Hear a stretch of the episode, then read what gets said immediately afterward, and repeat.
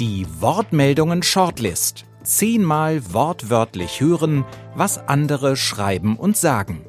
Ich bin Gesa Ufer und Sie hören Folge 3. Andrea Grill Jahrgang 1975, ist nicht nur Schriftstellerin, sondern auch Übersetzerin und promovierte Evolutionsbiologin. Andrea Grill hat zahlreiche Auszeichnungen für ihre Texte bekommen. Zuletzt war sie 2019 mit ihrem Roman Cherubino für den Deutschen Buchpreis nominiert.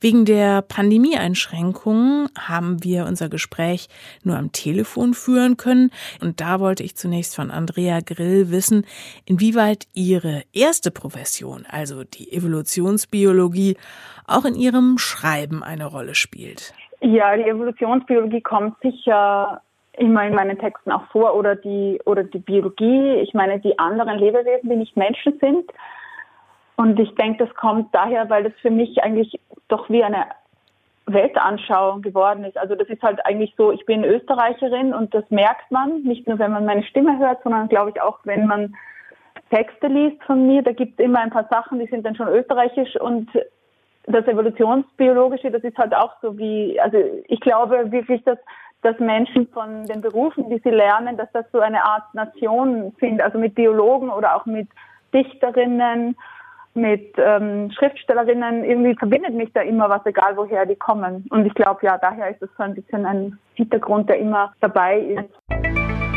In ihrem Text Die Gravitation auf der Erde geht es um einen Mann namens Raphael, der arbeitslos wurde und sie schildern, welche gravierenden Folgen diese Arbeitslosigkeit mit sich bringt. Im Grunde gerät sein ganzes Leben aus den Fugen.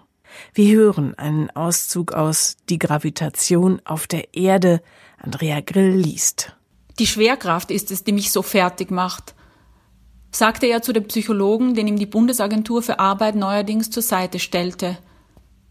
Stellen Sie sich vor, wie es wäre, würden nicht dauernd die Handtücher von den Heizkörpern rutschen, wenn Sie sich nur den Handrücken trocken wischen wollen. Tassen würden nicht umkippen, die Zeitung nicht in den Matsch fallen und auch nicht das gerade gekaufte Tabakpäckchen in der Pfütze landen.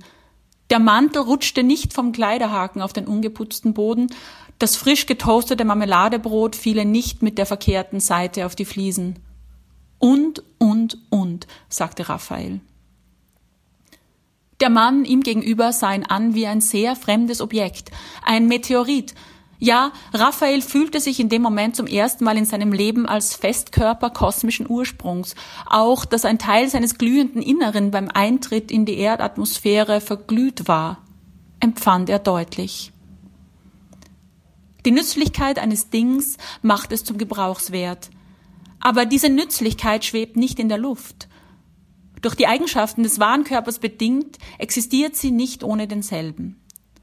Der Warenkörper selbst, wie Eisen, Weizen, Diamant und so weiter, ist daher ein Gebrauchswert oder Gut. Nehmen Sie Medikamente? Brauchen Sie welche? Meine Hausärztin hält mich für gesund. Ich gehe zur Untersuchung, ja, regelmäßig. Raphael nickte auf die noch nicht gestellte Frage zuvorkommend. Die Arbeit jedoch, welche die Substanz der Werte bildet, ist gleiche menschliche Arbeit, Verausgabung derselben menschlichen Arbeitskraft. Sport?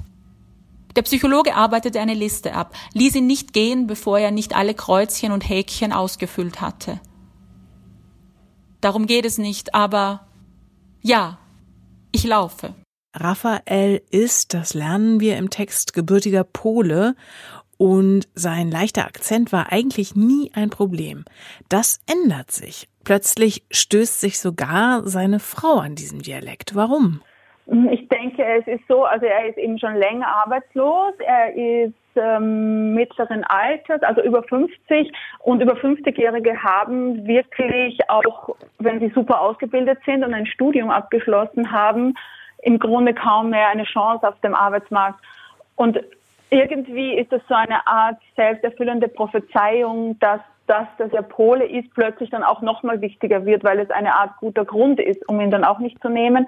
Und seine Frau Katrin, die das nie gestört hat, die sucht halt plötzlich auch nach Gründen, wieso denn der Mann, den sie eigentlich liebt oder geliebt hat, da keine Arbeit mehr findet und, und spürt auch diesen Druck. Und daher plötzlich stört sie das auch, weil sie halt irgendwie alle so, so überempfindlich wird und alle Kleinigkeiten, die vielleicht nicht so sind wie der totale Durchschnitt, von dem sie dann auch mittlerweile schon glaubt, dass ihm das helfen würde, wäre ja nur mehr Durchschnitt. Denkt sie, das sind Hindernisse wie für seinen Erfolg am Arbeitsmarkt. Andrea Grill, was kann Literatur leisten, um die Welt ein Stückchen besser zu machen?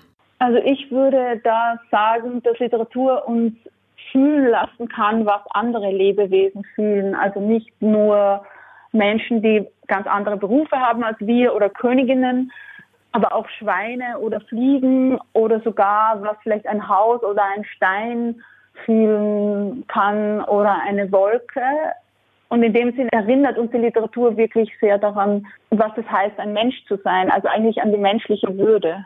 Das klingt ein bisschen, wie soll man sagen, ähm, hochgestochen vielleicht, aber ich denke schon, dass das ist, was Literatur wirklich macht und eigentlich auch gerade Literatur machen kann, weil du so allein bist mit dir selber, während du liest. Und da halt das alles entstehen kann, eben auch, dass ein Haus dann lebendig wird. Wer oder was macht Sie gerade wütend? Ja, das ist eine eindeutige Antwort, ein Name, Lukaschenko. Und wer oder was macht Ihnen in dieser Zeit Mut? Mein Kind. Das war Andrea Grill und ihr Wortmeldung Text Die Gravitation auf der Erde. In der nächsten Folge des Wortmeldungen Podcasts lernen Sie eine der wichtigsten Stimmen der Schweizer Gegenwartsliteratur kennen. Melinda Nadja Bonnier und ihren Text Überfremd. Alle zehn Shortlist-Texte können Sie nachlesen auf der Webseite wortmeldungen.org. Der Wortmeldungen Literaturpreis für kritische Kurztexte wird jährlich von der Crespo Foundation verliehen.